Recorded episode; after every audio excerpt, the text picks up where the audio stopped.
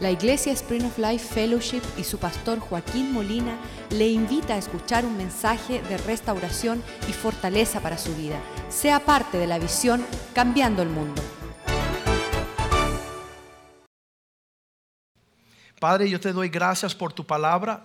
Te doy gracias que tu palabra es lámpara a nuestros pies, es alimento para nuestro espíritu.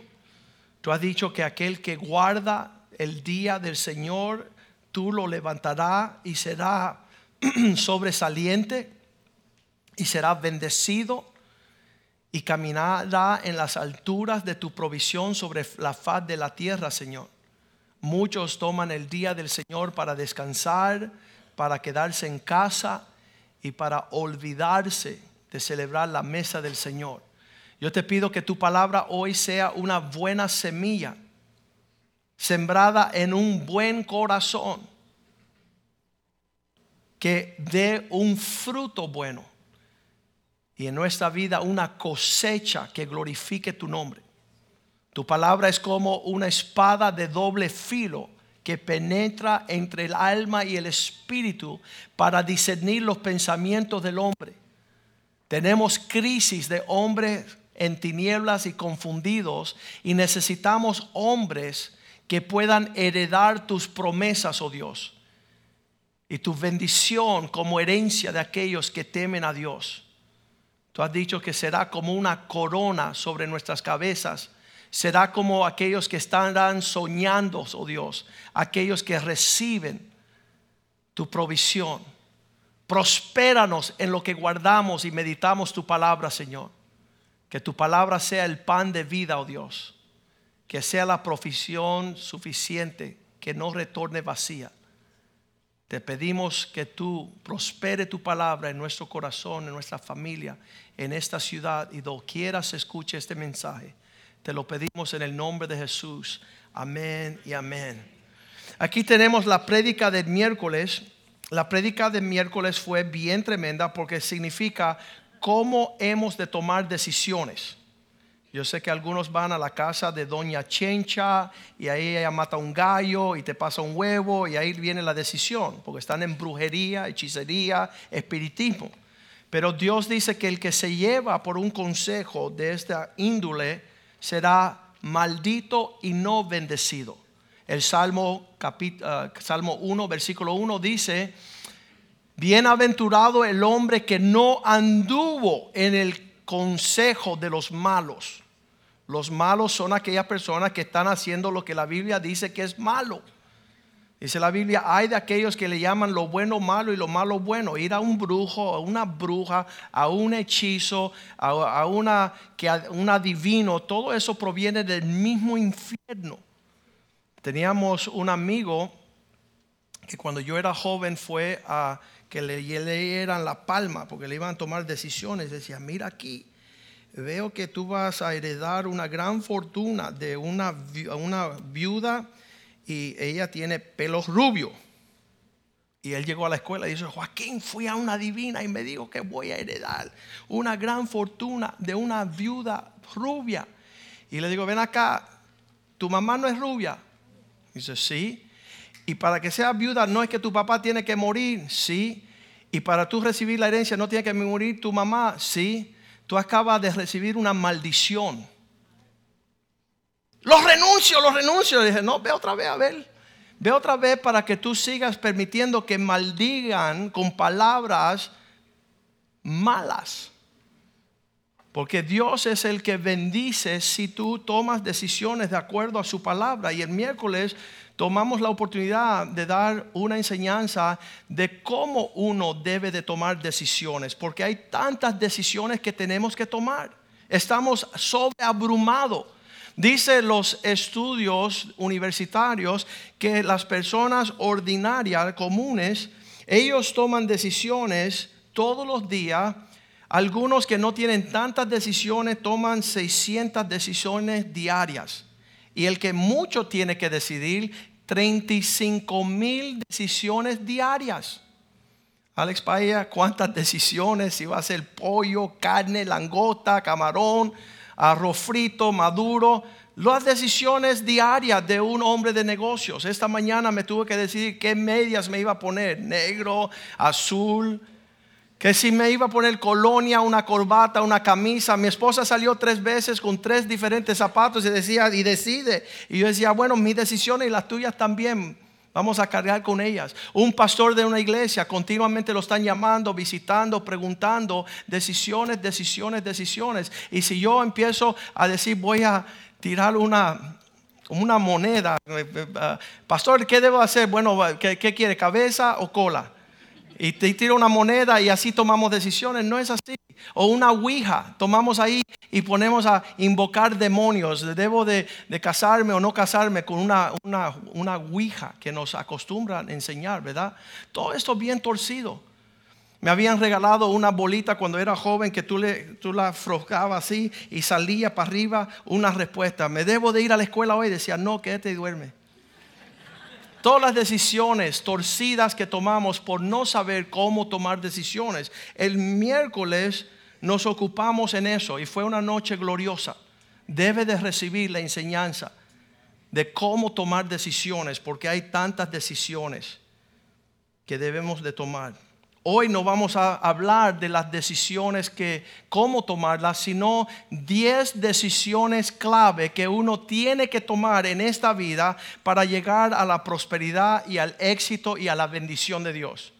Muchas personas dicen, es que no soy bueno en tomar decisiones. ¿Sabe? El no hacer una decisión es una decisión. El no tomar una decisión, ya estás tomando la decisión. La primera decisión más importante sobre la faz de la tierra es si vas a adorar a Dios o no. Tú tienes que llegar, hay muchas personas que todavía lo están dejando para otro día. Están como ese esposo que está casado 25 años, tiene cuatro hijos, tiene ocho nietos y todavía le dice a la esposa, no sé si tú vas a ser la única. Porque no ha decidido decir, yo me casé contigo de por vida nunca te dejaré, nunca te voy a desamparar, he aquí estaré contigo hasta el final. ¿Sabe lo que se llama eso? Un hombre. ¿Sabe lo que es eso? Una decisión, que no hay otra. Entonces la decisión de alabar a Dios significa que tú vas a alinearte con el propósito de Dios en una relación donde Dios es el centro de tu existencia que Dios es tu Señor y Salvador. Y la única forma que uno puede tener una relación con Dios para adorarle, servirle, alinearte con tu Creador es a través de Jesucristo. No hay forma de tener una relación con Dios Padre si no es a través del Hijo que Él envió a la cruz del Calvario. Cristo dijo, yo soy el camino, la verdad y la vida. Nadie, sí, yo sí, porque yo soy fresco y descarado y yo soy atrevido, nadie llegará al Padre si no es a través de Jesús. Él es el único mediador entre Dios y los hombres. Jesucristo. Entonces tenemos que tomar una decisión. Yo les diré que en mi vida fue la decisión más importante a la edad de los 16 años. ¿Lo dejo entrar a mi vida o no lo dejo entrar? ¿Me arrepiento de mis pecados o no me arrepiento? ¿Lo acepto como Señor y Salvador? ¿Me entrego a Él o no me entrego? Todas las otras decisiones son sumamente importantes, pero la decisión más importante de la vida de cualquier hombre o mujer es si se va a alinear bien con su Creador, el Dios del universo. El problema es el pecado. Isaías 59, versículo 2 dice que la condición del corazón del hombre es aquello que lo aleja de Dios. Vuestras iniquidades han hecho división entre vosotros y vuestro Dios. No es que yo soy homosexual, pero Dios me acepta. Soy prostituta, pero Dios me acepta. Soy adúltero, pero Dios. Soy ladrón, pero Dios me acepta. Dice la palabra de Dios Vuestros pecados han hecho ocultar su rostro para no oír tus oraciones. No podemos venir a Dios en una condición de pecador a menos que tú te presentes para recibir el perdón de pecados y el lavamiento de la sangre, el Cordero de Dios que quita el pecado del mundo. No hay virgen, no hay santo, no hay religión sobre la faz de la tierra que lave el pecado del hombro a la mujer. No hay sacrificio. No hay ningún ejercicio espiritual que podemos hacer fuera de la provisión de la cruz del Calvario. Cuando uno toma la decisión, todo hombre y mujer estará delante del trono de Dios para saber si recibieron el perdón del pecado, recibieron su salvación, su redención o decidieron no hacerlo. Y va a ser triste aquellos hombres que no lo hagan, esta decisión tan importante de arrepentirse, confesar a Cristo como Señor y recibir la remisión y el perdón de sus pecados. Dios mandó a Cristo a la tierra para salvar a toda la humanidad. Esto no es religión, es realidad. Decide hoy, dice la Biblia. Decide hoy, es el día de tu salvación. Es la, decisión. Yo, yo no puedo hablar con otra persona si no traigo eso al tema.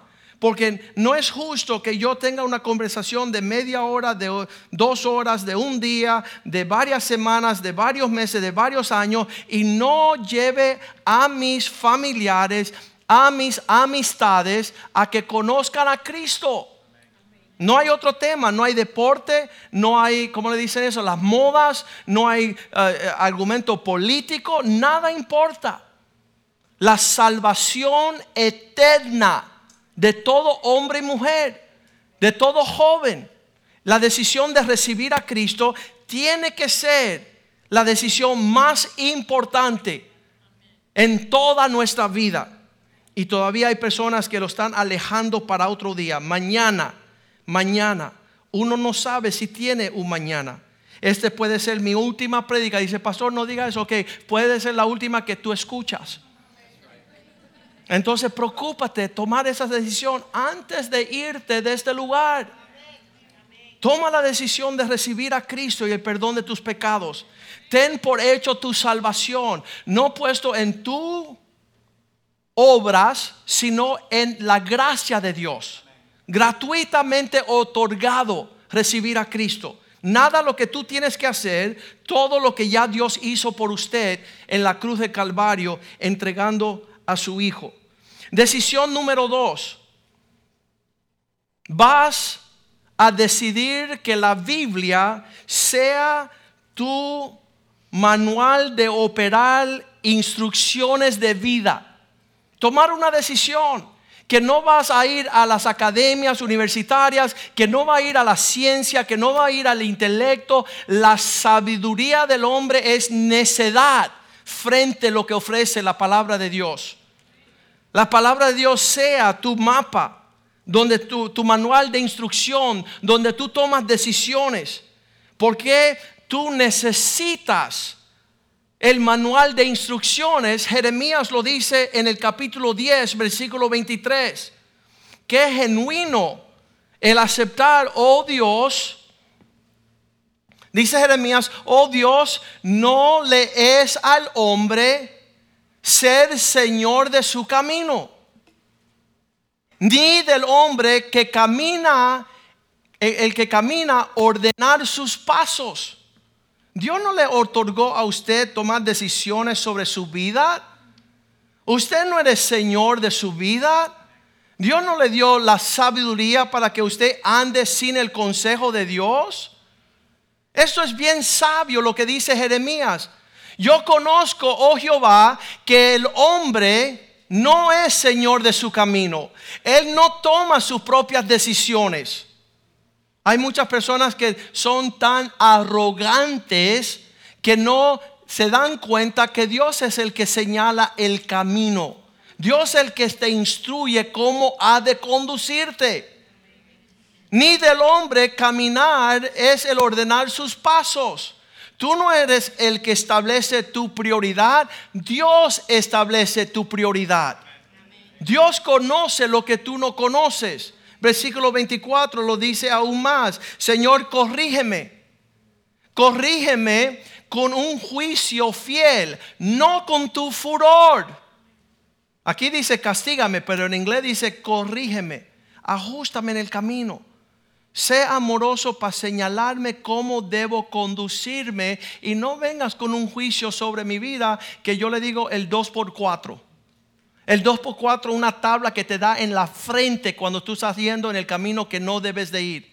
La tragedia y la calamidad, los resultados de tu necedad que te despiertan en un momento para que me aniquiles eso para que yo venga a ruinas, para que ya no e-, exista esperanza.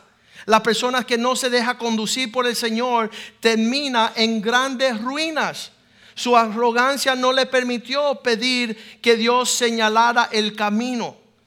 Pero la humanidad Dios no la puso para tomar decisiones ni determinar sus pasos. Fue Dios el que nos corrige y dirige nuestro andar. La Biblia separa el sabio del necio. Aquel que guarda la palabra de Dios será considerado un sabio. Y el que rechaza la palabra de Dios es un necio que edifica sobre la arena.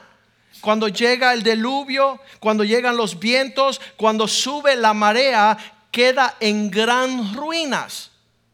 Pero dice la Biblia en Isaías 8:20 que según la ley y el testimonio, si no hablan, si no se dirigen conforme a esto, la ley y el testimonio, es porque no les ha amanecido la luz. Si tú estás conduciendo tu vida sin el consejo bíblico, sin el consejo de la palabra de Dios, tú estás como una persona que anda en tinieblas.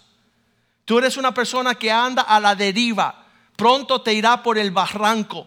Pronto, te va a descarrilar y te va a ver en un gran tragedia. Es tremendo que dice que la palabra de Dios, Salmo 119, 105, tu palabra es lámpara a mis pies. Qué bendición tener la palabra de Dios como lámpara a tus pies y lumbrera a tu camino. Significa que lo estás viendo todo y estás considerando todo para poder caminar sabiamente. Hay muchos que han vivido toda su vida rechazando la palabra de Dios. Por eso no tienen los tesoros que esta vida promete tener. En Proverbios 3:13 dice, um, feliz, bendecido es el hombre bienaventurado que haya la sabiduría y obtiene la inteligencia. ¿Cómo el hombre andará sabiamente con un entendimiento que lo favorezca en su camino? Versículo 14. Porque su ganancia mejor que la plata y su fruto más allá que el oro fino. Lo que uno adquiere después de escuchar un consejo conforme la palabra es gran ganancia, prosperidad y éxito. Josué 1.8. Le dice Dios a Josué, camina de tal forma que la palabra de Dios sea tu meditación día y noche. Nunca se apartará de tu boca este libro de la ley sino que de día y de noche meditarás en él para que guardas y hagas conforme a todo lo que está escrito. Esto suena demasiado fuerte. ¿Por qué? Porque entonces hará prosperar tu camino y todo, todo, todo te saldrá bien. Es una bendición tener la palabra de Dios en tu vida. Que sea la meditación. Salmo 1 dice, el que medita en la palabra del Señor día y noche será como un árbol plantado junto a las aguas. Su hoja no cae, su fruto es seguro. Todo lo que hará prosperará. Todo lo que hace un hombre que medita en la palabra de Dios va a prosperar. La Biblia nos enseña a tener ganancias. Salmo 19, 7. Esta ley del Señor es perfecta. Causa que nuestras emociones se alineen. Convierten el alma. Porque el testimonio de Dios es fiel que hace sabio el sencillo. La persona que es torpe. La palabra le da sabiduría, le da dirección, le da prosperidad. Versículo 8. Esta palabra del Señor, los mandamientos son rectos, traen alegría al corazón. Llegó un hombre suicida. Y dice, me quiero matar, estoy deprimido, estoy en psiquiatra, estoy suicidia. Le digo, tú eres cristiano desde niño.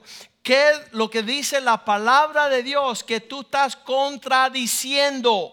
En otras palabras, tú estás haciendo otra cosa de lo que aprendiste cuando era joven en la palabra. Él dice, pastor, lo estoy desobedeciendo todo. Entonces le dije, bueno, esto es un libro de vida. Y si no estás haciendo lo que dice la vida, entonces es correcto que estás en camino a la muerte. Estás en oscuridad, estás en depresión, estás en desaliento. ¿Por qué? Tu corazón no se alegra. Tú no necesitas psiquiatra, psicólogo y pastillas. Tú necesitas la Biblia. Le dicen biblicina. Si alguien te pregunta qué medicina estás tomando, te veo que estás mejor. La biblicina. ¿Y cómo se encuentra eso? Te enseñaré un día. Estoy allí alegrando el corazón porque los preceptos del Señor son puros, alumbran a los ojos, te da claridad en tu caminar. Es poderoso caminar de la forma que agrada a Dios. No hay otro libro sobre la faz de la tierra. Le dicen el bestseller de todos los tiempos. Deje de estar leyendo novelas tontas. Deje de estar llenando su cabeza con toda manera de confusión. Llénese de la palabra de vida, que es la esperanza para los suyos. Salmo 37, 31 la palabra de Dios en el corazón causa. La ley de Dios está en su corazón, por tanto sus pies no resbalarán. Tú no vas a tener caída, tú no vas a tener el proceso difícil.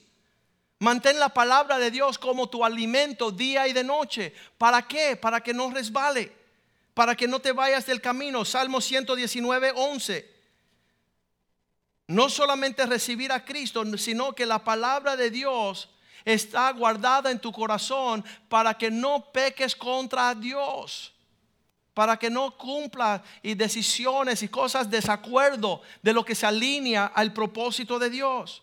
Decisión número tres, tener una sociedad con el Espíritu Santo, más allá que la sociedad, que el Espíritu Santo sea vuestro Dios. Dice que es parte de la Trinidad, Padre, Hijo y Espíritu Santo. Dios en la tierra quiere dirigir tus caminos. No tienes que buscar el consejo de otro porque Él te va a dar convicción de pecado. Él va a dirigirte, va a corregirte, Él te va a alinear.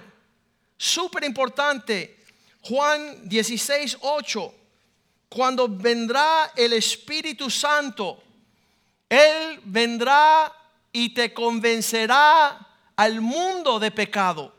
¿Qué es el pecado? Lo erróneo, lo que no agrada a Dios.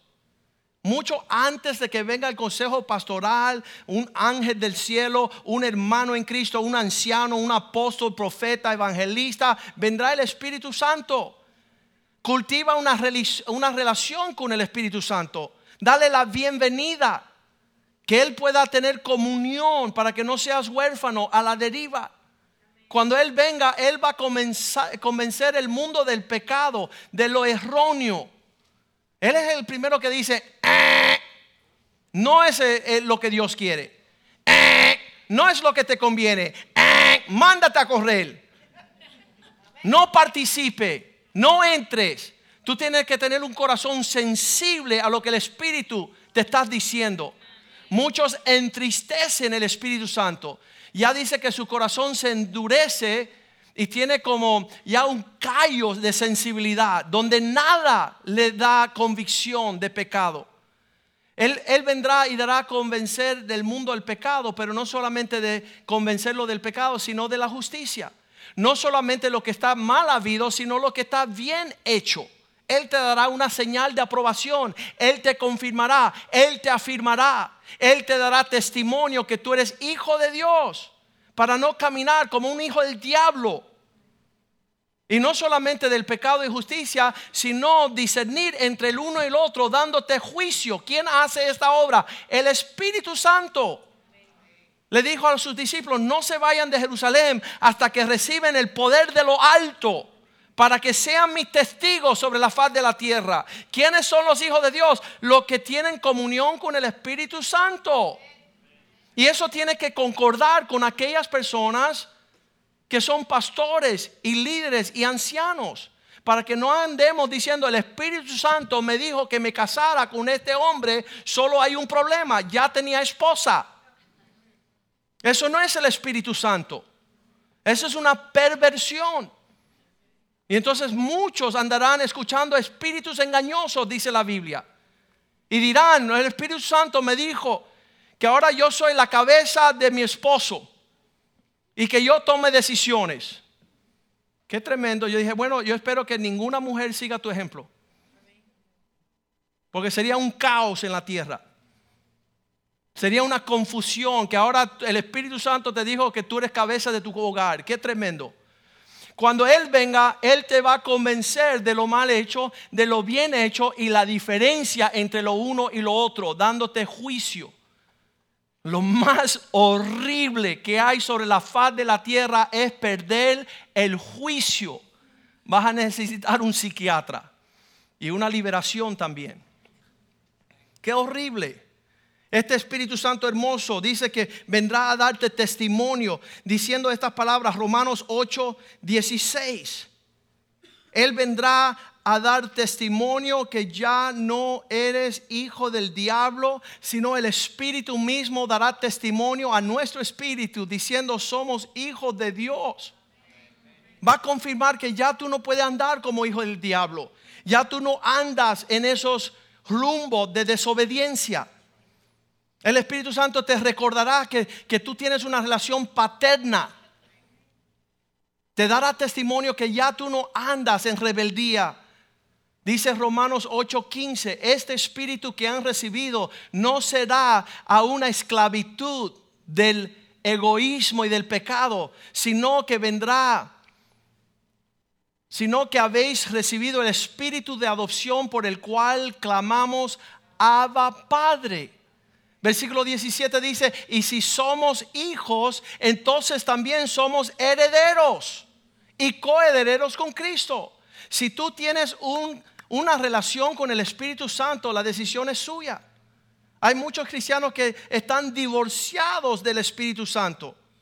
Toda la expresión de la carne, estas son las obras de la carne, el chisme, el enojo, la envidia, todo eso significa que no hay fruto del Espíritu. No hay una manifestación de que el Espíritu esté presente. Estas personas hablan lengua y larga no tienen cómo cerrar la boca, porque el Espíritu Santo no está presente. No tienen temor de Dios. Él nos enseñará el camino. Él es la provisión que Dios ha dado para alumbrar el camino y dirigirnos en los propósitos de Dios. Estos son los hijos de Dios, aquellos guiados por el Espíritu Santo, no por la carne. Decisión número cuatro. La decisión si me voy a negar yo mismo o no. ¿Voy a negarme a mí mismo o no? El negarse a sí mismo significa que ya tú no vas a andar expresando tu voluntad. Ya no vivo yo, sino que Cristo vive en mí. Y lo que queda por vivir lo voy a vivir para el propósito de Dios. Colosenses 3:5 dice, haced morir pues, haced morir pues lo terrenal. Porque cuando está vivo la carne, el yo, vemos la fornicación, la impureza, la pornografía, las pasiones, el desorden, malos deseos, avaricia y idolatría. ¿Por qué es que Dios quiere hacer morir el yo? Porque el yo es lo más que se parece al diablo sobre la faz de la tierra.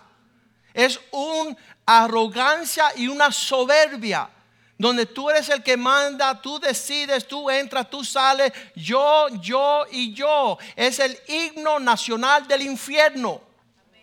Primero yo, después yo y termino yo. Nunca te interesa por los demás. Es una falta de amor, es una falta de humildad. El carácter de Satanás es yo subiré, yo pondré eh, eh, mi trono, yo alzaré, yo tomaré, yo, yo y yo decía Lucero, es el arcángel, se llenó de sí mismo. El hijo pródigo también se llenó de sí mismo y salió de su familia, porque todo era lo que yo quiero, cuando yo quiero, como yo quiero, donde yo quiero, como yo quiero. Y eso es el mal de la humanidad. La persona más miserable de la faz de la tierra es un egoísta nunca piensa en los demás. Por eso Dios ha hecho todo para crucificar la carne. Toma tu cruz, niéguete a ti mismo y sígueme. Si no, no puedes ser mi discípulo. No puedes seguirme a mí. Porque la primera invitación es ir a la cruz, morir, ya no dar tu opinión, ya no seguir en tus consejos. Haced morir. Oh, pastor, yo estoy orando fuerte para ver si puedo eh, sobrevencer a, esta carne, a este yo. La Biblia no te dice que ores. Bueno, no es que estoy orando, es que estoy ayunando para ver si yo elimino. No te dice que ayunes. Estoy meditando y estoy memorizando la Biblia. Eso no dice la Biblia, dice hacer morir. Mata el yo de una vez. Que no tenga opinión. Eso es lo que significa bautizarse en las aguas. Ya tú estás sepultando el hombre viejo con toda su maldad para que no tenga opinión. Y ahora tú vives para la gloria de Dios, con los propósitos de Dios en tu vida. Santiago 3:16, ese versículo que usamos mucho aquí. Porque donde hay envidias y celos, esto en inglés dice, donde el hombre está buscando su propio argumento, allí está, está toda obra perversa y todo espíritu inmundo. ¿Por qué? Porque esa es la receta, los ingredientes del mismo infierno. ¿Quién termina en el infierno? Todos los que hicieron lo que le dio la gana. Apártate de mí, no te conocí, pero en tu nombre yo hice y en tu nombre yo fui y en tu nombre prediqué. Hiciste lo que te dio la gana, no te conozco, apártate de mí, hacedor de maldad. Y entonces eso es tremendo que nosotros tenemos que llegar al lugar donde ya no es uno que se lleva y se trae y se dirige es tremendo ver que esta concentración de todo lo perverso y toda la confusión es la obra de solo pensar en ti mismo. Mi hermano es psiquiatra. Él dice, Joaquín, los locos se pasan todo el día pensando en sí mismo. Qué tragedia. Yo quiero, yo vengo, yo voy, yo hago, yo... Tú eres un miserable y Satanás te ha hecho una carnada tremenda. Dice que se, alimentaban los lobos de Alaska. Los esquimales cogían un machete y lo afilaban de los dos lados, bien tremendo. Lo enterraba a tres pies. Y ese lobo iba olfeteando la sangre del conejo que bañó esa, esa espada, ese machete. Y cuando llegó, hizo así y bajó y empezó a lamear ese machete hasta cortar su lengua y seguir bebiendo su propia sangre hasta morir. En el día el esquimal venía y veía el lobo muerto.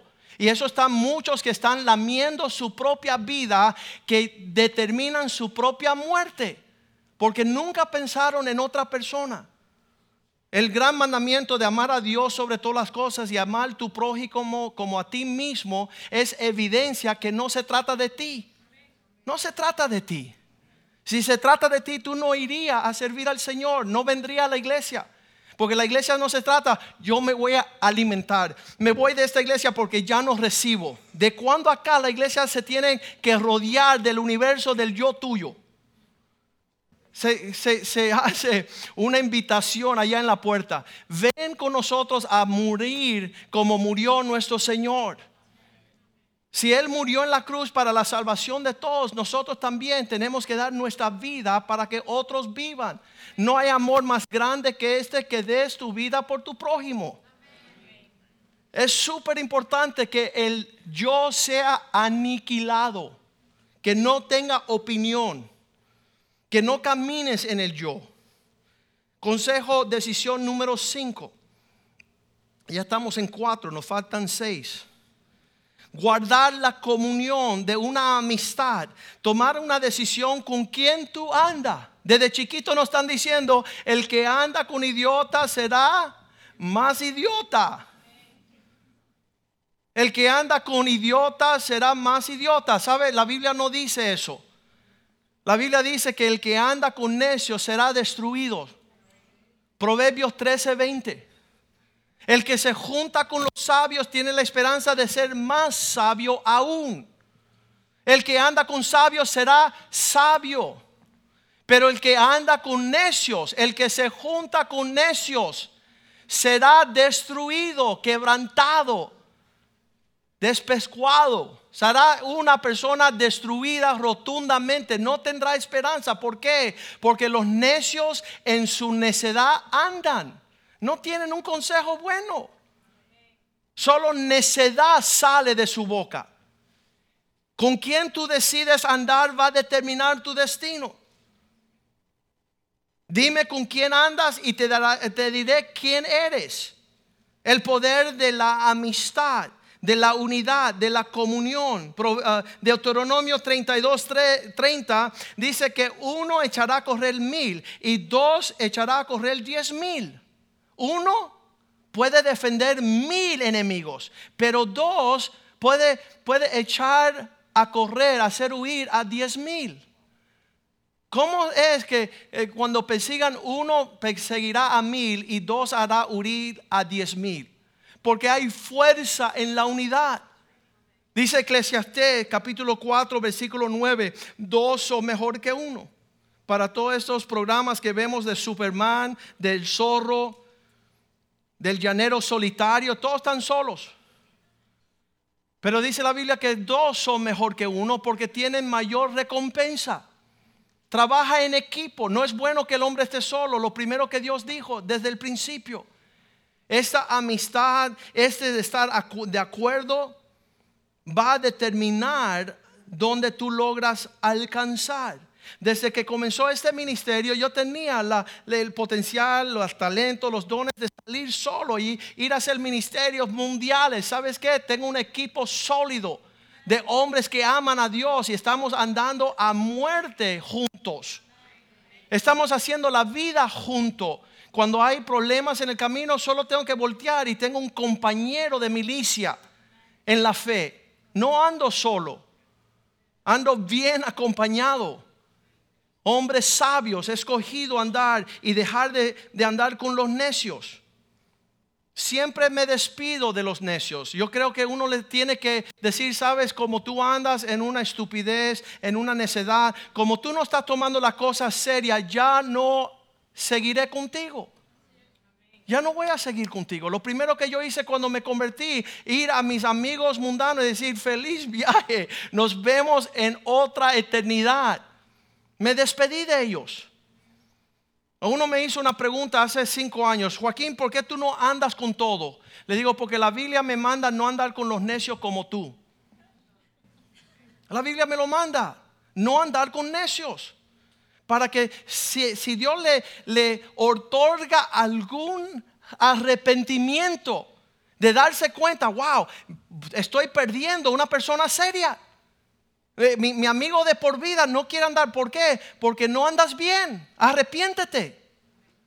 Torna el camino, camina bien, para que cuando tú veas en tu entorno 10 idiotas, tú te das cuenta, tú eres un idiota. Y cuando tú estés en tu entorno personas que toman a Dios en serio, tú sabes que estás en un lugar seguro. Primera Corintios 15, 33 dice, no erréis las malas compañías, conversaciones. Cuando tú te reúnes con los necios, eso va a corromper tu carácter. Tú vas a andar mal. no erréis, las malas conversaciones corrompe las buenas costumbres. Eso afecta tu carácter. No vas a andar bien si anda con personas torcidas. Proverbios, um, ya lo dijimos, 13, 20. Vamos al Salmo 119, 6, 3. Esta decisión de con quién vas a andar la decides tú. Tú decides eso. Tú decides con quién vas a tener comunión y con quién no vas a tener comunión. El que anda con los sabios será sabio, el que anda con uh, necios será quebrantado. Salmo 119, 63. David dice, ven con quién ando yo. Yo soy compañero de todos los que temen y guardan los mandamientos de Dios. El equipo mío no son adúlteros, fornicarios, ladrones, mentirosos, delincuentes, hechiceros. No andan en parranda. El, el, entorno de tu comunión va a impactar la seriedad de tu carácter. Compañero soy de todos los que temen a Dios, los que guardan sus mandamientos, los que se deleita en su instrucción. Salmo 133, 1 al 3 dice, mirad cuán bueno y delicioso es esta habitación y armonía de aquellos que aman a Dios. Dice que en esa armonía de los que se reúnen, Dios enviará bendición y vida eterna. Dios está buscando dónde depositar su bendición. Y lo deposita donde hay una reunión de dos o más reunidos en su nombre. Mateo 18, 19. Hay personas que es tremenda, se reúnen todos los sábados para jugar póker, todos los sábados para jugar dominó, todos los sábados por 20, 30, 40 años, a la necedad. Cuando tú los invitas a la iglesia, dicen, no tengo tiempo. No tengo tiempo para ir a andar con los justos para andar con la reunión de los fieles. La congregación, ¿sabes con quién vas a terminar en la eternidad? Con los que tú andas en la tierra. No quieras cruzar del infierno al cielo. Cuando tú has vivido toda tu vida en comunión de los impíos. Otra vez digo que si dos de vosotros se pusieran de acuerdo en acerca de algo en la tierra, de cualquier cosa que pidieren, les será hecho por mí, Padre que está en los cielos. Versículo 20. Porque donde están dos o tres congregados en mi nombre, allí yo estoy en medio de ellos. Dios guarda la comunión. Imagínate, primero Cristo reunió a los doces. Él pudo reunirse con los tres. Y después se reunió, se reunió con uno. ¿Con quién? ¿Quiénes son tus doces? ¿Quiénes son tus tres? ¿Quién es el uno, el compañero tuyo? ¿Es un impío? Algo está mal. ¿Es una impía? Algo está mal. Es tremendo que, estamos muriendo en el hospital y llega un impío con una hechicería, una brujería, decir, oye, doña Chencha me manda que te laves con esta ceniza y tú no puedes respirar ni contestar. Y tú, oye, me están llevando para el infierno, me están marcando con los demonios del infierno por andar con los impíos en comunión. Qué horrible que escogiste aquellos que no son sabios. Yo quiero que mis hijos anden con los hombres con quien yo ando. Yo, no voy a aceptar sentarme en una reunión con mis hijos para que venga un chiste de doble sentido o tomar las cosas de Dios a la ligera o jugar en estos asuntos. La comunión que tú guardas va a determinar el destino donde terminas. Número 6, decisión número 6, no solamente quién va a ser tus amistades, sino si vas a ser parte de una familia. Eso es diferente, tener amistades es una cosa, ser parte de una familia es otra. Tú decides en la familia que vas a habitar. Salmo 68, 6. ¿Por qué familia? Porque fue lo primero que Dios hizo sobre la faz de la tierra. 68, 6. Dios determinó poner en el huerto del Edén no un montón de arquitectos, ingenieros, albañiles, plomeros, abogados, médicos, sino puso una familia allí. Y si Dios inició con una familia, ¿por qué tú no eres parte de una familia? Si Dios ama a la familia y le dice a Abraham, en ti serán benditas todas las familias de la tierra, porque tu casa está en orden, ¿por qué tú destruyes la familia? ¿Por qué tú divides la casa? ¿Por qué tú eres un rebelde y un pródigo y un huérfano? ¿Por qué eres ilegítimo? Porque no quieres participar en familia. Dios hace habitar en familia a los desamparados. Es como sacarte de un cautiverio de egoísmo a la prosperidad, mas los rebeldes, mas los rebeldes habitarán en tierra seca. Dice un desierto desolado, ahí no crece ni mata, ni árboles, ni, ni, ni ¿cómo le dicen? Las hojas, ni las frutas, ni las flores. Un desierto horrible estar fuera de la familia. Es la plaga de nuestra generación, la destrucción de la familia. Ya los jóvenes no quieren ser parte de la familia. ¿Sabes por qué? Porque no soportan la corrección, la disciplina, la instrucción. No quiere que nadie lo corrija. Quiero estar allá. Quiero estar lejos de mi familia. Ahí voy a buscar la bendición de Dios. Es una mentira del diablo. Proverbios 17, 13 dice que el que maldiga el bien por el mal, el que da mal por el bien, no se apartará el mal de su casa. Es una generación, una maldición generacional, el maldecir tu hogar, el pelearte con tu padre, estar lejos de tu hermano el no perdonar, el, aborrecer. Tu mamá, Proverbios 20:20 20 dice que el que maldice a su padre y rechaza a su mamá, el que maldice a su padre o a su madre, se le apagará la lámpara en oscuridad tenebrosa. Es manejar un carro sin luz. Yo, no necesito familia, yo no tengo que escuchar a nadie, yo hago lo que me da la gana. Dios no me puso a que darle, rendirle cuentas a nadie. ¿Sabes qué? Ese no es el Dios del cielo. Dios te ha puesto en familia. Cuidado de la iglesia de Joaquín Molina, porque solo le importa la familia. Mira, no es la iglesia de Joaquín Molina, es la iglesia de Jesucristo. Es la iglesia de aquellos que conocen el corazón de Dios. Efesios 3:14 dice, por esta razón doblo rodilla ante el Padre, porque hay una herencia que viene a los hijos. Por esta causa doblo mis rodillas ante del Padre de nuestro Señor Jesucristo. Versículo 15. Porque desde allí, de mi actitud con la casa de mi Padre, es quien toma herencia a toda familia en los cielos y la tierra. Tú no puedes tener herencia si no eres hijo. Tú no puedes tener provisión en una casa ajena. Tú eres un huérfano, distante, aislado. Dios te ha puesto en familia para hacerte prosperar, para bendecirte, para que no seas ilegítimo. Súper importante tomar una decisión, ser parte de una familia espiritual, largo plazo, no ser un rebelde y un errante. Creo que ah, vamos a buscar eso, bien importante. Bueno, eso viene ahora. Decisión número siete prepararse para uh, un porvenir económico.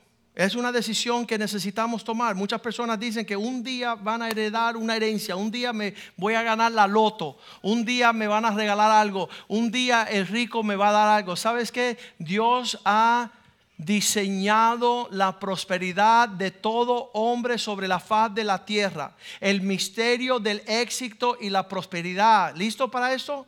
Es profundo, se llama trabajo. ¡Wow! ¡Qué sorpresa!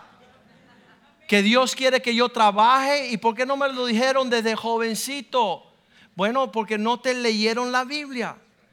La Biblia dice en 2 Tesalonicenses 3:10 que el que no trabaje, que no coma.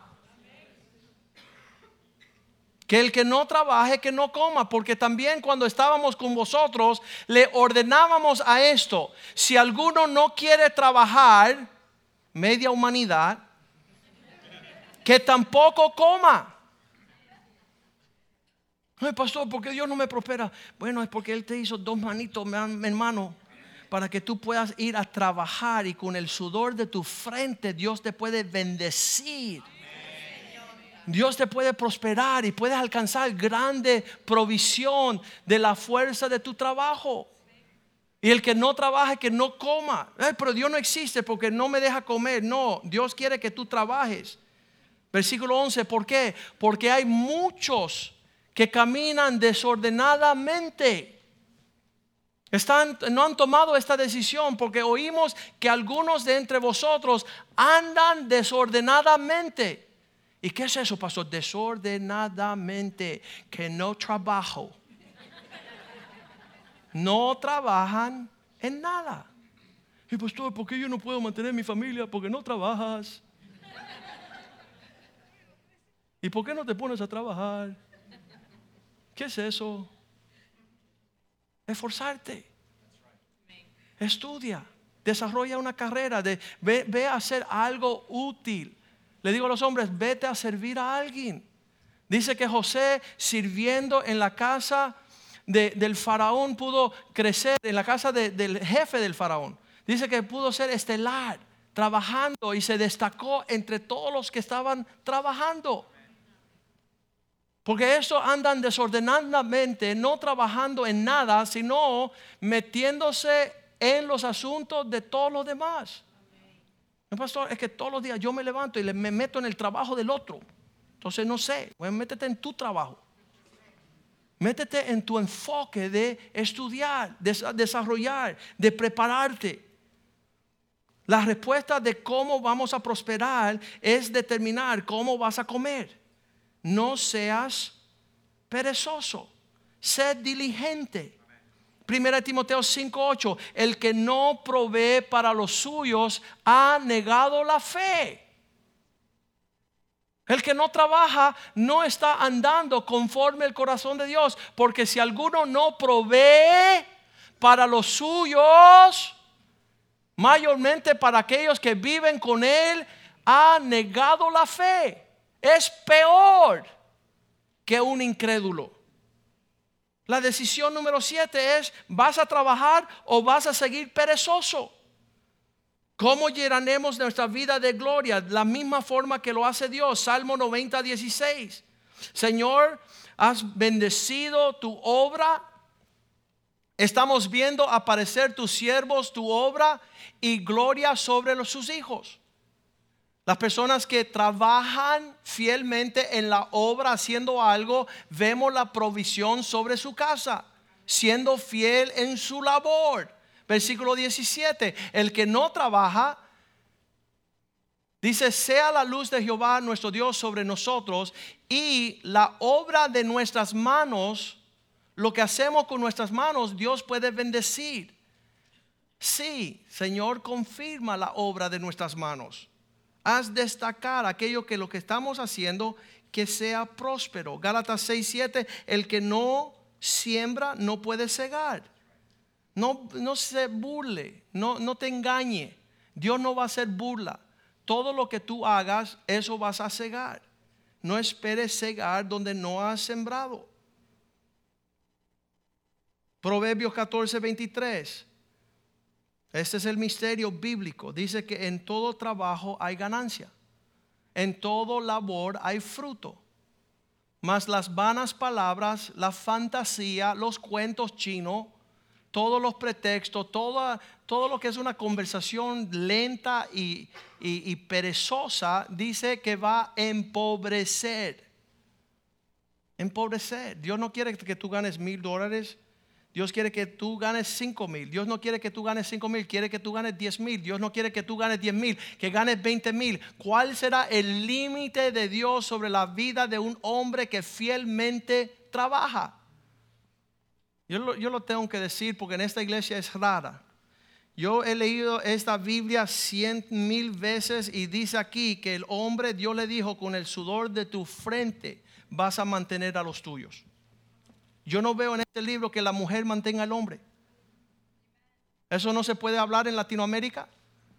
Eso no se puede hablar en los Estados Unidos, que hemos mandado a las mujeres a la batalla a mantener el hogar. ¿Sabe lo que dice mi Biblia? Que Dios cierra los cielos sobre los hombres que hacen sus mujeres mantener su casa. Dios no te va a prosperar. Las fortunas más grandes que se han perdido sobre la faz de la tierra es un hombre flojo, un hombre perezoso. Dios tiene suficiente para mantenerte a ti, tu esposa y 100 hijos. Si te pones a trabajar diligentemente, Dios no tiene problema con eso. Cuando yo le hice esa pregunta a Dios, Señor, ¿por qué es peor que un anatema? Él me dijo, porque yo soy su proveedor y si no está recibiendo mi provisión es porque no está andando en mi instrucción. Wow. Yo puedo decir que negó la fe porque no está llegando al Padre de la provisión.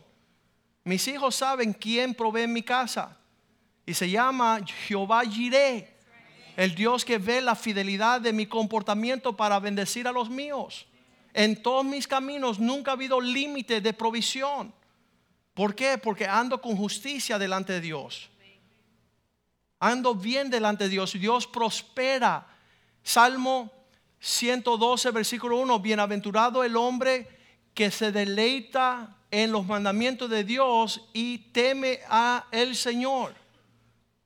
Bienaventurado este hombre que teme a Dios y anda en sus mandamientos y se deleita en gran manera. ¿Qué sucede con él? Versículo 2. Sus hijos, su descendencia serán poderosos. No va a haber escasez en esa casa. La tierra de la generación de los rectos será bendita. ¿Qué hay en esa casa? No solamente un hombre que trabaja, sino un hombre que en su trabajo los cielos se le abren Versículo 3, bienes y riquezas hay en su casa. Su justicia permanece para siempre. Dios no es infiel para olvidar nuestra diligencia, nuestro comportamiento que lo honre a Él. Primera de Pedro 3:7 dice que el que no mantiene a su esposa, el que no le da honra a su esposa, sus oraciones serán impedidas para que vuestras oraciones no tengan estorbo, cuídate como tú tratas la mujer dándole honor. Dándole honor. Hay mujeres que vienen más oliendo el sudor a su casa que el frescón de su esposo que llega por ahí diciendo, ya hice lo mío hoy. Pues lo poco que tienes, Dios te lo va a quitar. Porque Dios quiere que tú vista a esa mujer de gloria. Y según tu vista a tu esposa, Dios te va a vestir a ti. ¿Eso no es lindo? Ese es el Dios del cielo. Un aplauso al Dios del cielo. Aleluya.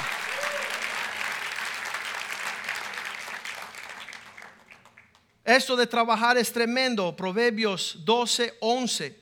El que labra la tierra será satisfecho de pan. El que labra su tierra saciará de pan. Hay provisión en abundancia. ¿Qué tengo que hacer, pastor? Trabaja. Levántate temprano, sal por la puerta. Dile al Dios del cielo que tú deseas vestir a tu esposa de gloria y a tus hijos de honra para que tú veas que Dios va a abrir los cielos sobre tu casa. El labrar, el que labra su tierra saciará de pan, mas el que sigue a los vagabundos, el que anda con flojos, será en su flojera, vagará en su entendimiento, no tendrá un entendimiento. Están limitando a Dios a cosas pequeñas, Dios quiere cosas grandes. Dios no tiene límite para bendecirte a ti. Número 8, decisión número 8, ¿con quién me voy a casar?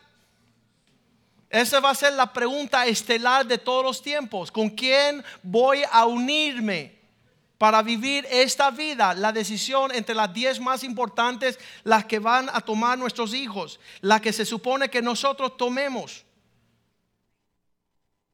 Si vas a unirte en una sola carne, ¿con quién te vas a unir? No te unas en yugo desigual. ¿Qué significa eso, pastor? No te cases con un demonio. No te cases con un impío, con una persona que no honra a Dios.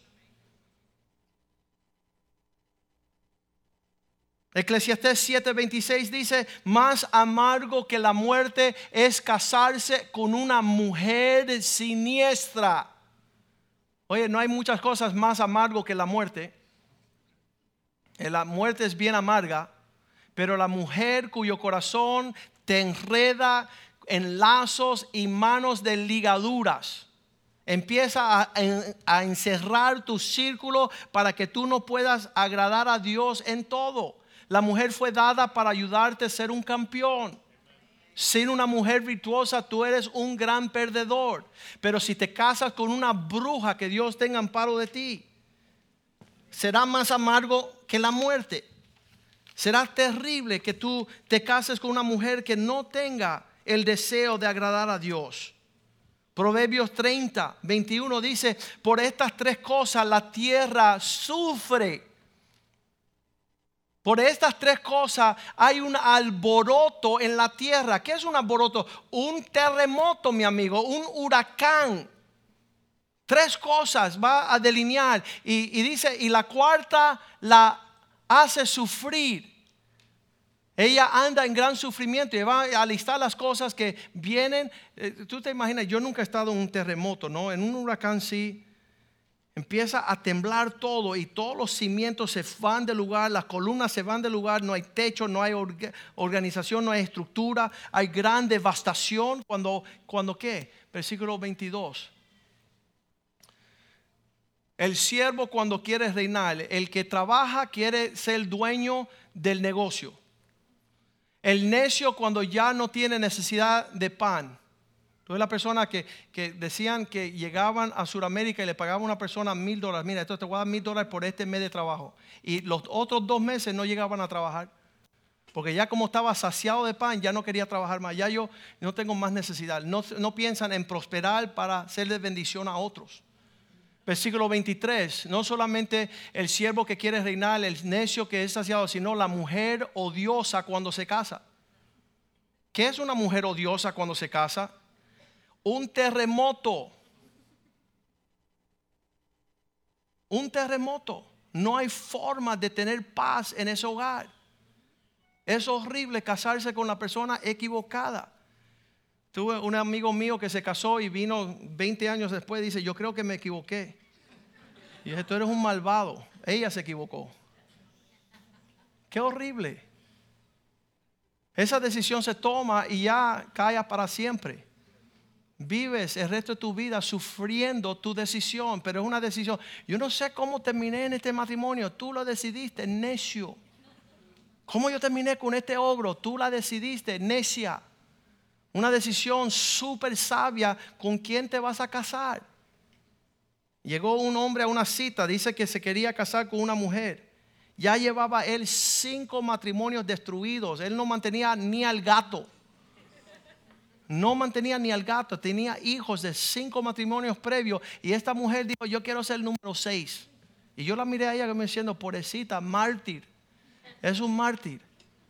¿Cómo tú haces una entrevista a un necio, a un relambío, a un fresco y tú dices, yo quiero ser la próxima víctima de toda tu necedad? Eso es horrible. Es horrible. Pero ¿quién, con quién tú decides casarte va a ser una decisión que va a afectar un montón de personas. 1 Corintios 7:28, Pablo dice, cuidado a aquellos que deciden casarse porque tendrán mucho sufrimiento. Tendrán, él dice, aflicción. Más también si te casas, no pecas. Y si la eh, doncella se casa, no peca. Pero los tales que se casan tendrán aflicción en la carne. Y yo os lo quisiera evitar. No entren en ese dolor de cabeza. Se lo advertimos a Gary. Vas a sufrir. Y todos los hombres dicen, amén. Y Amanda vas a sufrir. Y todas las mujeres dicen, amén. ¿Por qué? Porque el matrimonio, el amor lo sufre todo. Lo soporta todo. Es una relación estelar. Nunca vamos a decir, ya me cansé, ya, me, ya, ya no puedo más. No. Es hasta el fin, hasta que la muerte nos separe. Decisión número nueve, sobre sus finanzas. Esta decisión súper importante. ¿Quién maneja tu finanzas? Mi suegra. Todo está bien. No. No, sí, ella toma todas las decisiones. Le amamos a ella todos los viernes y ella nos da una propina y todo el mundo está feliz. Con respeto a todas las viudas, a las suegras.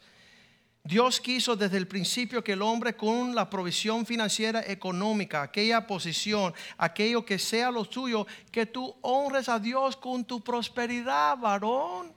Dios está probando a ver si tú puedes ser capaz de recibir 100 dólares y traer un dólar, 10 dólares a la casa de Dios, algo que se llama diezmo. Que tú seas fiel con una porción de lo que Él te bendice. ¿Para qué? Para bendecirte más. Y si tú no puedes ser fiel en lo poco, ¿quién te pondrá en lo mucho? Si vas a ser un ladrón de la provisión del Señor, Dios no te puede bendecir. Y ahí lo dice claramente, la provisión, si honramos a Dios con la provisión, Dios nos va a prosperar. Proverbios 3:9. Honra al Señor tu Dios con todo lo que Él pone en tus manos, con tus bienes y con las primicias de todo tu fruto. Si Dios deposita mil dólares en ti, trae cien dólares a la casa de Dios. Diezma, honra a Dios de los cielos. Él es el que te da salud y provisión y éxito. ¿Y por qué, pastor? No entiendo eso. La iglesia tiene tanto y yo tan poco. Versículo 10, para que Dios haga abundar, serán llenos tus graneros con abundancia. Esa es una condición para mayor provisión. No es, no es para quitarte lo tuyo, es para confiarte aún más. Y tú, tus lagares rebosarán de mosto tú vas a estar a otro nivel. No lo entendemos así porque no, no hemos sabido honrar. Desde el principio, Génesis 4.3 dice que Caín trajo su ofrenda delante del Señor y presentó su ofrenda indebidamente y fue rechazada. Aconteció andando el tiempo que Caín trajo del fruto de la tierra, él labraba la tierra, trajo una ofrenda. Versículo 4. Abel también trajo también de las primogénitos de sus ovejas, la más gorda de ellas, lo mejor de lo que Dios lo había bendecido, lo trajo Abel y dice, y Dios con agrado aceptó, miró con agrado a Abel y su ofrenda. Lo que trae en mano el hombre, Dios lo puede bendecir y prosperar. Diezmos, en ofrendas, en dádivas. Proverbios 11, 25. El que es generoso también recibirá con abundancia. El alma generosa será prosperada. El que da se le dará. El que trae Dios lo le añade. El que saciare eh, la necesidad de otro, él también será saciado. Malaquías 3:9, sois maldito con maldición. ¿Por qué Dios? Una maldición. Porque me habéis robado. Porque vosotros, la nación entera, me habéis robado. Versículo 10, ¿en qué le hemos robado?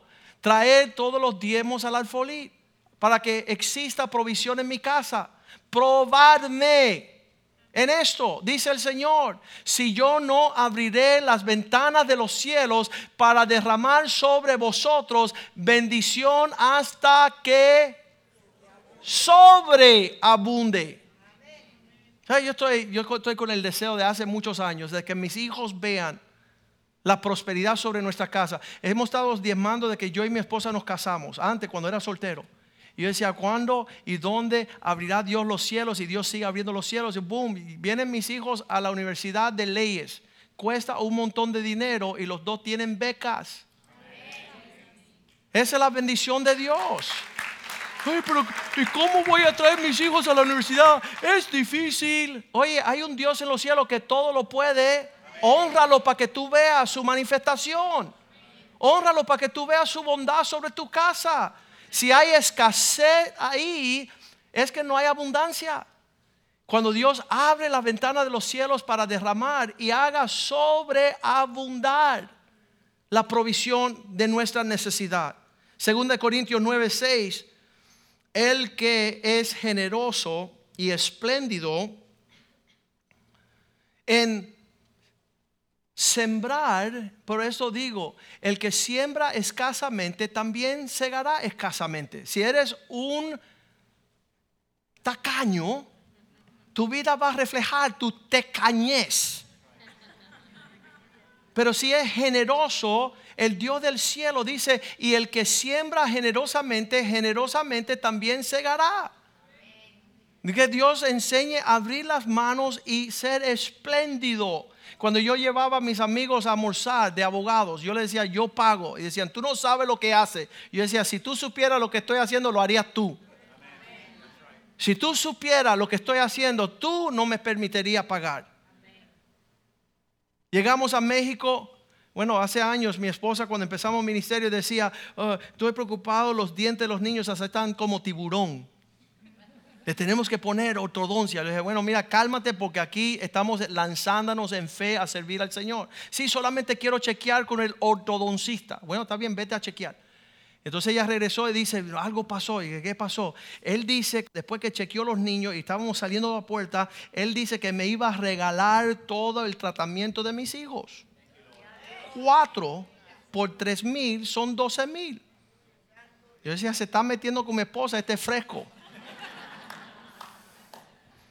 O el Dios del cielo movió el corazón de un ateo que no conocía, que no era cristiano, a tener compasión sobre los cuatro. No uno, no dos, no tres, los cuatro. Y eso me molestó. Y cuando estoy dos años más tarde, ya los dos grandes le pusieron los aparatos, empezaron a ponerle la sonrisa, todo bien lindo, ya no hay tiburón en casa. Llego a, México y estoy adorando a Dios y Dios dice, todavía estás molesto, ¿verdad? Dice, sí, estoy molesto. ¿Y por qué? Porque todavía no sé por qué ese impío me va a poner un regalo de los dientes a mi hijo. Dice, bueno, te voy a contestar, hace cinco años, ahora vuelve allá, muy lejos, había una niña cruzando la iglesia en México y tú viste su tiburón, su sonrisa tiburón, y tú le diste al pastor para que la llevara a arreglar su diente. A, a ti se te olvidó, pero a mí no.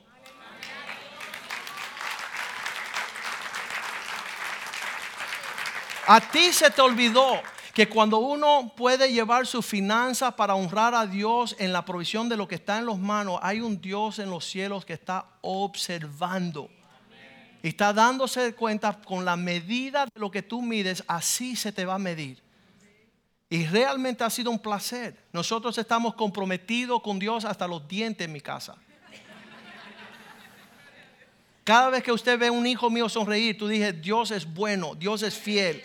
Ayúdame Dios, yo ser fiel con los míos, para que tengan la provisión largo plazo de administrar sus bienes conforme, una decisión de honrar a Dios todas las semanas con lo que Dios te bendice y que no falte, para que en tu casa no falte. Deuteronomio 15, versículo 10, dice que si tú das libremente y sin un corazón mezquino, sin falta vas a dar y no será de mezquino corazón. ¿Sabe lo que es mezquino? Que no das nada en la esquina. Mezquino de corazón cuando le des, porque Jehová Dice, porque por ello te bendecirá, por eso Dios te bendecirá, Jehová tu Dios, en todos tus hechos, en todo lo que emprendas. Dios va a abrir las ventanas de los cielos. Versículo 11. Porque no faltaron menesterosos en medio de la tierra, por eso yo te mando diciendo, abrirás tu mano a tu hermano, al pobre, al menesteroso que está entre vosotros Abre tu mano para que tú tengas la oportunidad que Dios abra su mano sobre los suyos. Una decisión de ser generosos y poder sobreabundar diezmos, ofrendas, generosidad sobre los necesitados. Ah, versículo, ya la última decisión. La última decisión. Este ha sido la prédica más importante que yo he dado en 20 años. Diez decisiones que si tú tomas en tu vida, tu final va a ser glorioso. Y si tú dejas de tomar estas 10 decisiones, tu final va a ser horroroso. Va a ser de ruinas. La última decisión. La decisión si voy a honrar las autoridades establecidas por Dios. Si voy a caminar dándole las autoridades puestas por Dios su autoridad. ¿Qué significa eso, pastor? Te lo voy a explicar. Todas las autoridades puestas en la tierra son puestas por Dios. Y el que viola una autoridad, a Dios mismo está violando. Lo describo como un policía que se para en el medio de la calle y te dice, detén. Y tú dices, ¿qué se pasa este? Está vestido de policía, pero no lo va a hacer caso. Llega un sargento, pone su carro ahí, está con el policía y los dos te dicen, deténgase. Y tú le pasas por el lado. No le voy a hacer caso, no le voy a dar peso de honra ni de autoridad. Viene el el teniente, el sargento y el policía, y los tres te está diciendo, detente, y tú sigas y lo atropella a los tres. Llega después el capitán, llega el coronel, llega el jefe de la policía, todos están parados ahí diciendo, detente. Y tú sigues por delante de largo sin atenderlos como autoridad. Tú, mi amiguito, eres un delincuente. Tú eres un criminal. Tú estás caminando fuera de los propósitos de Dios, porque Dios ha puesto sus autoridades a decir, estás mal, detente, para, corrige, rectifica. Y tú andas en este mundo sin autoridad. Y Dios ha establecido la autoridad para prosperarte, para bendecirte. Romanos 13:1. Toda autoridad ha sido puesta por Dios. Sométase Sométete a las autoridades que existen. Porque no es autoridad, sino aquella que Dios ha puesto. Y las que hay por Dios han sido establecidas. Tenemos que tener personas en nuestras vidas que puedan dictar, voy bien, ando bien, cómo ando, cuál es, qué, es lo que tú deseas, cómo, cómo puedo ubicarme. Hay prófugos amor, andamos mal, vamos a hablar con el pastor. No, no, no, que no lo sepa, que no lo sepa. Soy diablo. Y aborrezco a ese pastor, siempre quiere que yo tome una derecha. Y yo quiero ir contra la I-95 a 80 millas por hora en el sentido contrario y decir que ando bien. ¿Sabe lo que va a quedar, verdad? Ni la memoria de ese necio. Se va a hacer polvo no va a poder resistir ir en contra de lo establecido por Dios. Eso es lo más triste que hay. Cada vez que una persona se va de la iglesia, yo siento una paz y un gozo increíble. ¿Sabes por qué? Porque es menos responsabilidad. Es menos responsabilidad sobre mí que, que llevo sobre mis cargas. Porque yo tengo que asegurar que todos puedan florecer y andar bien. Yo sé que no quieren escuchar, que no vayan en sentido contrario, que respeten la roja, el padre, pero estas personas quieren vivir en un caos. Van a terminar en el infierno. Van a terminar en ese lugar tenebroso de oscuridad, donde no tendrá que decirle, mm, eh, obedecer a nadie. Deuteronomio 28, versículo 1. Acontecerá que si obedeces, tú tomas la decisión Nadie te va a obligar a hacer lo que te da la gana, pero acontecerá si tú escuchas atentamente la voz de tu Dios para guardar y poner por obra sus mandamientos que yo te prescribo hoy, que Jehová tu Dios te exaltará sobre todas las naciones. Tú puedes andar diciendo yo ando bien, yo ando bien, yo no le miro a quién, tú puedes andar así. Pero si quieres saber en verdad cómo tú andas, acércate a un hermanito que se llame pastor. Acércate a uno que toma a Dios en serio para que Él te dé tu realidad. Si tú obedeces, si tú te sujetas, si tú respetas las autoridades, Dios te pondrá por cabeza y no por cola. Dios te prosperará. Versículo 2. En la ciudad y en el campo serás bendecido. Vendrán sobre ti todas estas bendiciones y te alcanzarán si escuchas la voz de tu Dios. Versículo 3. Serás bendito en la ciudad, serás bendito en el campo, serás bendito, versículo 4. Bendición sobre tus graneros, el fruto de tu vientre, el fruto de tu tierra, el fruto de tus bestias, la cría de tus vacas, los rebaños de tus ovejas. Bendición, bendición, bendición, bendición. Versículo 14. Si no te apartas de todas las palabras que te mando hoy, de a diestra ni a siniestra, para ir en tu propio fin a dioses ajenos para servirle Versículo 15. Vamos al 13, pero bien rapidito, el 13. Dios te pondrá por cabeza y no por cola. Estarás encima solamente, no estarás debajo. Si tienes la habilidad de obedecer, de honrar las autoridades, los mandamientos de tu Dios. Que yo te ordeno hoy para que los guarde y los cumple. Versículo 15. Pero acontecerá, si no tienes apetito para escuchar a tu Dios, para procurar cumplir todos sus mandamientos, sus estatutos, que yo te intimo hoy, que vendrán sobre ti todas estas maldiciones y te alcanzarán tu vida será una pesadilla. Dios quiere que sea un sueño. Dios quiere que tú tengas paz y gozo y justicia. Toma este, esta oportunidad de tomar estas 10 decisiones. Y dice, Señor, yo, yo no quiero andar ambulante en la vida sin atender aquello que es mi responsabilidad. Esas personas que no quieren tomar decisiones porque sus decisiones tienen repercusiones tienen consecuencias. Tienen que decidir si Cristo va a ser el Señor o no. Es mejor que lo haga hoy y no después. Tienen que decidir que la Biblia sea su manual de instrucciones. Tienen que decidir que el Espíritu Santo sea su Dios en la tierra. Tienen que decidir negarse a sí mismo. Tienen que decidir Número cinco, la compañía que van a guardar, las amistades que los van a rodear. ¿Sabes que hay personas que intencionalmente deciden no venir a esta iglesia? ¿Y sabes por qué? Porque prefieren andar con impíos. Prefieren andar con las personas que no toman a Dios en serio. Número seis, la actitud de la familia. No solamente andar en caminos de personas que que sean amistosos y tengan un corazón para Dios, sino incorporarse a la familia. Las personas no quieren eso porque en una familia hay un papá. Y el papá hay que honrarlo. Versículo, eh, el decisión número 7, educarse, prepararse para el porvenir. ¿Qué van a comer tú y tus hijos? ¿De qué van a trabajar? ¿Cómo van a labrar? Con el sudor de tu frente vas a proveer a los tuyos. Dios desea prosperar la obra de tus manos, una decisión que tienes que tomar. Número 8, si te vas a casar o vas a ser eunuco el resto de tu vida.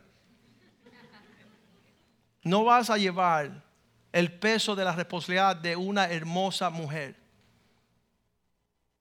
La oportunidad de, demostrarle a Cristo, el carácter de Cristo en ti. ¿Con quién te vas a casar? Número 9. ¿Cómo llevar tu economía, tus finanzas, tus prioridades, honrar a Dios de los cielos, ser sobrio, seguir ah, fielmente una administración, una mayordomía con lo que Dios pone en tus manos. Que Dios nos dé la actitud de ser fiel con su provisión. Y último, ser obediente, sujeto a las autoridades puestas por Dios. Tú decides esas cosas. Nadie las decide por ti. Vamos a ponernos de pies. Y esta mañana tú le pides, Señor, guía mis pasos. Guíame en sendas de justicia por amor a tu nombre. Llévame a tener mayor paz. Sabes, al final de tu vida vas a tener una cosecha de todas las decisiones que tomaste en tu vida. Y es bien triste mirar hacia atrás y ver que tú no fuiste sabio. No caminaste como un hijo del Altísimo. Mañana no habrá reunión de hombres. También cancelado la reunión en la Casa Clarita como feriado. Pero realmente sé, amoroso con una amistad. Yo, yo quisiera que, que mis hijos pudieran en una edad bien joven sentarme con ellos y decir, mira, este es el plan de ataque, estas son las decisiones que vamos a tomar. Nosotros vamos a alinearnos a esto porque tiene gran ganancia, tiene una, tiene una dirección tremenda. ¿Sabes qué? Nosotros nos criamos viendo los familiares mirar a Walter Mercado. Las estrellas dicen, páñate con coco y calabaza. Qué horrible. Qué horrible que ese que, que estaba supuesto a ser un príncipe y un pastor. Ese hombre estaba, tenía un llamado de Dios. Pero ser extraviado y, y llegar a una distorsión, a mandarnos a Martes y a Vines y a Júpiter, qué horrible. Y que Dios a nosotros nos está hablando con tanta sencillez. Cuide su corazón. Cuide su corazón de no tornarse como hizo Satanás en contra de lo que Dios te está dando gratuitamente esta mañana. Dice un pastor, lo único que nos dan a nosotros los pastores por hablar la verdad es que nos aborrezcan. Qué tremendo. Hoy le estamos dando todo para su prosperidad y ustedes se viran hasta el tirando piedras. Qué horrible. Seamos de gran ayuda en este mundo, ser luz y ser sal. Y poder tomar esta prédica e ir a llevárselo a un familiar, llevárselo a un amigo, llevárselo a un joven que no tiene papá. Y decir, ¿sabes qué? Te quiero sembrar algo que va a hacer toda la diferencia. Cuando estamos hablando de la familia, ser parte de una familia, estamos hablando de la iglesia también. Aquí se aprende a ser familia. Ayer lo que sucedió en la boda, ayudando a Amanda para su boda, que es una, es una huérfana, y a Gary también, se desbocó toda la iglesia y tuvieron una de las bodas más majestuosas. Se mostró ahí que están ellos en familia, tuvieron herencia en casa del Señor. Y usted también, ya, absolutamente. La comida fue cinco estrellas, fue increíble. Todo, el detalle, la decoración, todo, todo, todo se desbordó y ahí vimos la gloria del Señor. Entonces usted también tome estas decisiones serias. No sea un fariseo, no sea un religioso, no sea un... No, no, no, no lo haga por, por tú sabes, compararte y medirte, pero hazlo en serio, porque en eso tú vas a hacer una bendición a multitudes. En eso tus simientes van a ser bendecidos a largo plazo. Padre, te damos gracias, oh Dios, por tu bondad sobre nuestras vidas. Solo tu consejo, Dios, solo tu palabra nos puede llevar a tomar decisiones en estas 10 áreas para hacer resplandecer tu gloria sobre la faz de la tierra, Señor. Tú no añades condenación, oh Dios. Esto no se vino para criticar, a señalar. Esto vino para señalar un camino de paz y de prosperidad, no de crítica y condenación, Señor. Hoy es el día que vamos a asumir estas decisiones, oh Dios, en la manera que va a causar una cosecha, Señor, y un porvenir a la medida de tu propósito. Vuélvenos en sí, oh Dios. Que seamos como ese hijo pródigo que vuelve a casa y comienza a tomar decisiones responsables por aquello que Dios le otorga. Y que lo que permanece en el resto de nuestras vidas, oh Dios. Que ya que tomamos la decisión en estas 10 áreas, oh Dios, que podamos tener la recompensa de aquellos que caminamos sabiamente, Señor, de acuerdo a tu propósito. Nosotros declaramos bendición sobre todo hogar, Señor. Declaramos bendición sobre todo matrimonio, toda descendencia, toda economía. Declaramos, Señor, que si tememos a Dios, tu bendición vendrá con creces, oh Dios. Guárdanos, Señor, del mal. Al escoger lo bueno, Señor, nos estamos librando de lo que es la trampa del cazador, oh Dios. Donde cae el insensato, el necio, el ignorante. Ayúdanos a tomar decisiones con convicción y carácter. Señor, y que podamos ver el fruto de estas decisiones, oh Dios. Líbranos, Señor, de la falta de fe. Quita todo temor y permítenos heredar la porción de la herencia que nos corresponde. Te lo pedimos en el nombre de Jesús. Y la casa de Dios dice, amén, amén y amén. Salúdense unos a otros en el amor del Señor.